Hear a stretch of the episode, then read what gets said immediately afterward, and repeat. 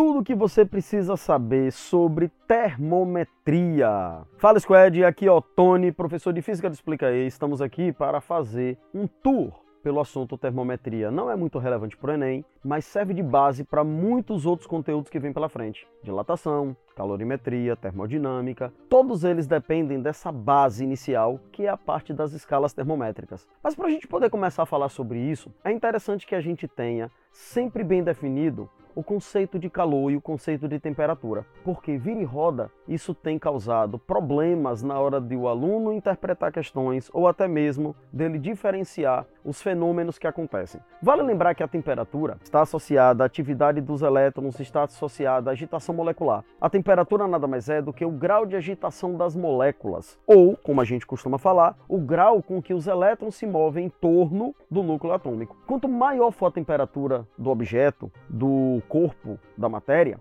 maior vai ser a agitação que essas moléculas vão apresentar. Em compensação, se a temperatura baixar, baixa também a agitação molecular. Então lembra, a temperatura nada mais é do que o agente físico que promove a agitação das partículas. Inclusive, a própria temperatura medida dessa agitação precisa da escala Kelvin como referência, que é a chamada escala absoluta, que é realmente a escala que mede a atividade atômica. As outras escalas, Celsius, Fahrenheit, Remy, Rankine e outras que acontecem, são apenas escalas de comparação. A que mede de verdade a agitação molecular e a atividade dos átomos é a escala Kelvin.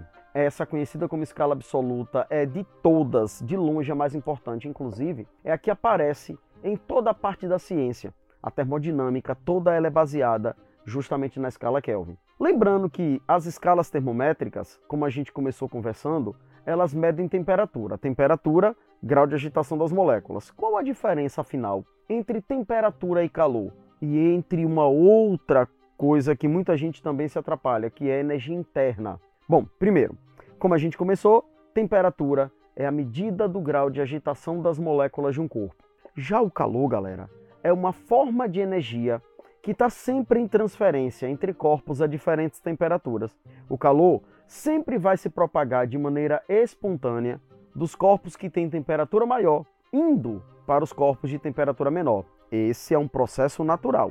Na natureza, o calor sempre vai querer sair do corpo mais quente para o corpo mais frio. Só que nós, seres humanos, conseguimos dominar o calor e fazer o processo contrário nós também conseguimos fazer com que o calor passe do corpo mais frio para o corpo mais quente, mas esse já não é mais um processo espontâneo, já é um processo forçado. E nós utilizamos esse processo nas nossas máquinas de refrigeração, condicionadores de ar, freezer e geladeiras, ok? A energia interna, por sua vez, é uma energia associada à vibração molecular. Lembra, a energia interna está intimamente relacionada com a temperatura. Maior temperatura, maior agitação, maior a energia interna das moléculas, ok?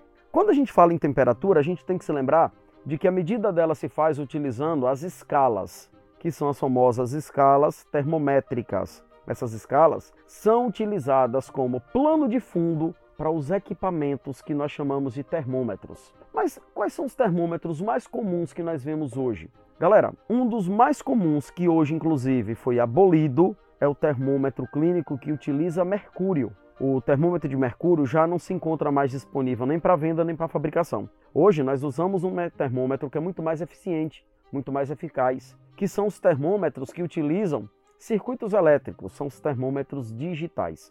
Uma grande vantagem do termômetro digital comparado ao termômetro clínico de mercúrio é a forma da leitura. No termômetro digital, a leitura vem em formato já numérico, que todo mundo consegue então expressar aquele valor de maneira igual. No termômetro de mercúrio com escala, onde o mercúrio dilatável você tinha que olhar na escala qual era o valor, você ainda contava com o erro da mente humana, o erro do olho humano. A gente olhava, mas cada um poderia dar um valor sensivelmente diferente. No digital é diferente. A marcação é igual para todo mundo, já que ele é numérico. Tem uma coisa, uma polêmica que aconteceu, vocês devem se lembrar muito bem, recente, sobre os termômetros de infravermelho.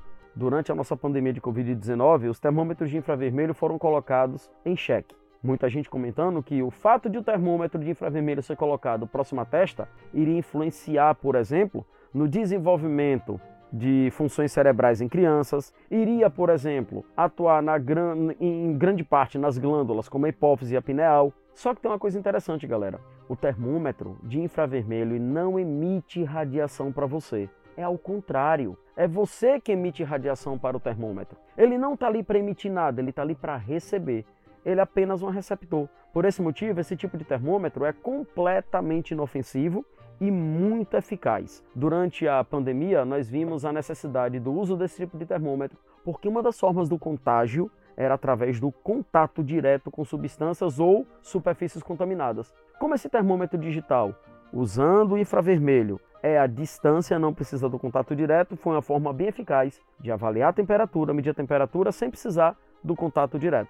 Das escalas, o que a gente vê mais sendo aplicado nas provas de Enem é a conversão entre as escalas termométricas Celsius, Fahrenheit Kelvin, principalmente a escala Celsius para a escala Kelvin. A escala Kelvin, conhecida como escala absoluta, é utilizada em grande parte da ciência, inclusive na parte da física moderna e na parte também da termodinâmica. Como transformar a temperatura entre as escalas termométricas? Galera, aí entra um detalhe importante. Você primeiro tem que lembrar das temperaturas que são tomadas como valores base para a construção dos termômetros. O ponto de fusão do gelo e o ponto de ebulição da água.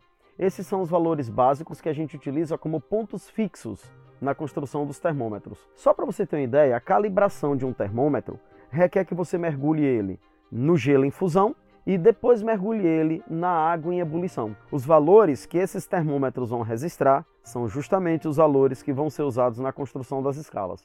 Quando a gente escuta falar, por exemplo, a escala Celsius, ela tem valores na fusão do gelo, que marcam 0 grau. Já na ebulição, a escala Celsius marca 100 graus.